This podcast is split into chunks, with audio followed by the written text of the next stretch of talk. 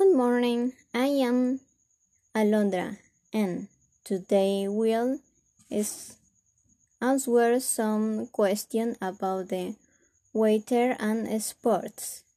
Number one, my city has four seasons for the year spring, summer, fall and winter.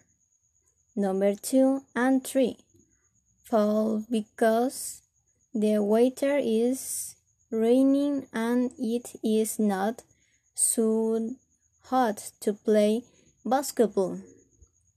Number 4. It is usually very hot, but later it rains a lot in the afternoon. Number 5. Cloudy hat with a lot of hair. Where are that the on of spring. Number six. I think they play basketball, tennis, soccer, or basketball. Number seven. In my city there practice tennis, basketball, or soccer. Number eight. I like basketball and I don't play any anything or sport. Number 11. I usually do a straight touch.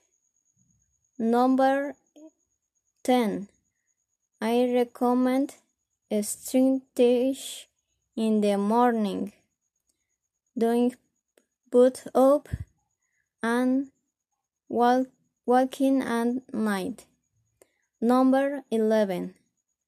You will have better health. You will be more cheerful and you will work better.